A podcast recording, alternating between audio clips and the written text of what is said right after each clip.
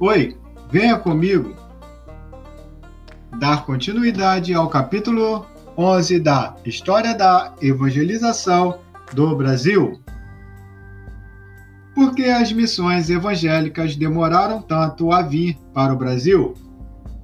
Vamos ver a resposta?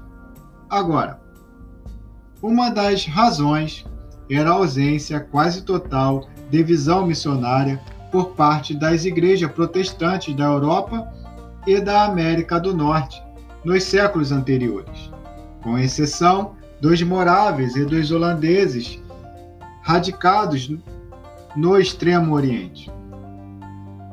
Dizia-se, então, que o ide e o fazer discípulos de todas as nações, que está escrito lá em Mateus capítulo 28, versículo 19, era uma ordem de Jesus a ser cumprida pelos apóstolos, logo após a descida do Espírito Santo e pronto, nada mais.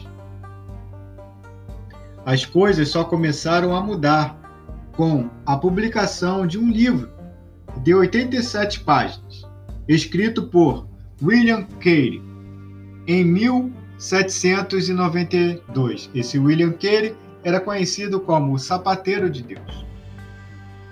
Sobre o pomposo título Investigação sobre a obrigação dos cristãos de empregar meios para a conversão dos pagãos.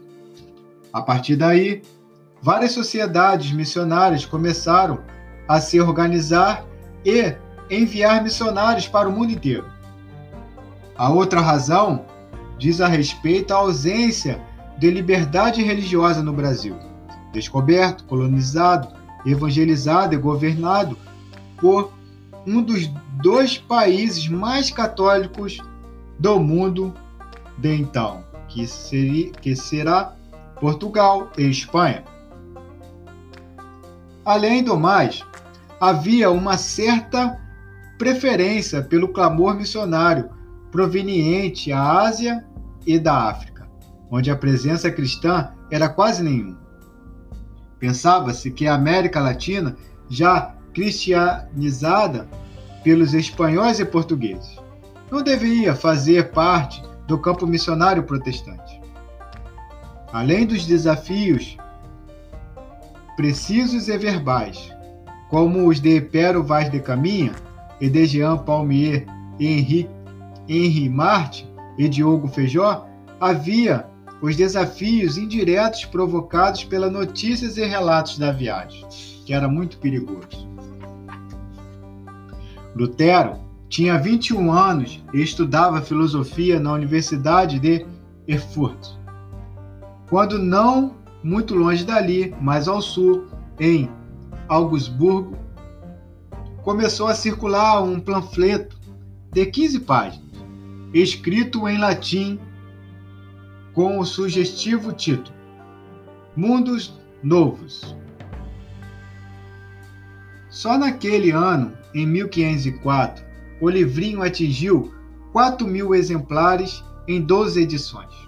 No ano seguinte, quando Lutero decidiu desistiu de fazer direito para se tornar monge augustiniano, o Mundos Novos já tinha sido traduzido para o alemão, francês, italiano, holandês, espanhol e tcheco. É bem provável que os futuros reformadores Martim Lutero e Úrico Zwingli tinham lido este best-seller de Américo Vespúcio, que narrava a descoberta e as maravilhas do Brasil, já que o Mundos Novos contava que a terra descoberta era povoada e que seus habitantes praticavam a antropofagia. Era de se esperar que qualquer alma sensível pudesse sentir-se na obrigação de fazer alguma coisa pela evangelização dos novos gentios ou pagãos.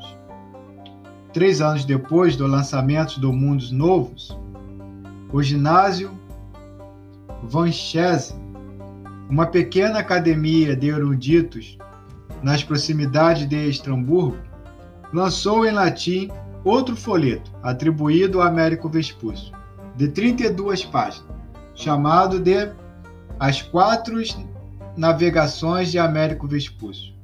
Em 1507 e 1508 foram vendidos quase 10 mil exemplares na Europa. E, a essa altura, Lutero já havia sido ordenado sacerdote.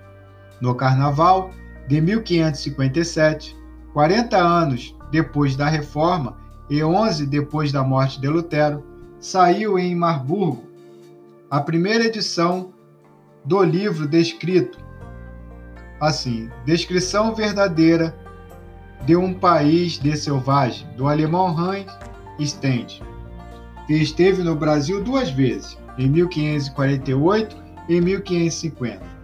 Esse livro teve mais de 50 edições em alemão, flamengo, holandês, latim, francês, inglês e português. A primeira edição em português ficou pronta em 1892, ao longo dos seus 91 capítulos. O livro de Stend, que na versão portuguesa chama-se Duas Viagens ao Brasil, é um dos documentos mais preciosos e confiáveis da etnografia brasileira. As informações são valiosíssimas porque o próprio autor passou nove meses aprisionados pelos tupinambás em Ubatuba, litoral de São Paulo, e ocorreu o risco de ser comido por eles.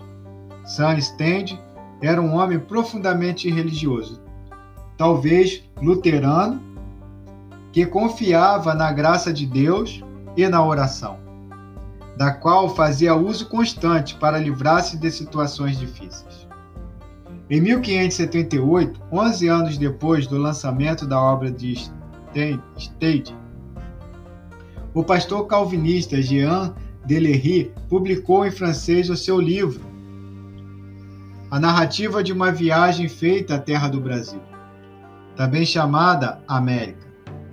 Logo traduzido para o latim, holandês e alemão, o livro de Lenry fala sobre Villegagnon, os indígenas, a flora, a fauna e as demais coisas singulares e absolutamente desconhecidas aqui na Europa. Lenry era discípulo de Calvino e ex-missionário no Brasil no tempo da França Antártica. É muito estranho que esses dois últimos livros não tenham provocado alguma reação missionária entre os protestantes europeus na época em que foram publicados e nos séculos seguintes. Pois uma das influências que despertaram a consciência missionária de William Carey foram as notícias que circulavam nos jornais da Inglaterra relativas às viagens do navegador britânico James Cook ao Pacífico Sul. De 1768 até o seu assassinato pelos nativos do Havaí em 1779, aos 51 anos. Já o livro reminiscências de viagens e permanências nas províncias do sul do Brasil, do missionário metodista Daniel Parish Kidder, publicado em 1840, mais de dois séculos e meio depois dos livros de Hans Stade e Jean de Lery provocou alguma vocação missionária para o Brasil. Foi o livro de Kidder que trouxe para o Rio de Janeiro, em agosto de 1855, o missionário escocês Robert Cayley e para, e para Salvador. Em agosto de 1882, o missionário americano Zacarias Taylor Keller foi o pioneiro dos congregacionais e Taylor, um dos pioneiros dos batistas brasileiros. Na verdade, os olhos dos protestantes só foram desvendados para enxergar o clamor dos campos missionários no século XIX, com 300 anos de atraso em relação aos católicos romanos.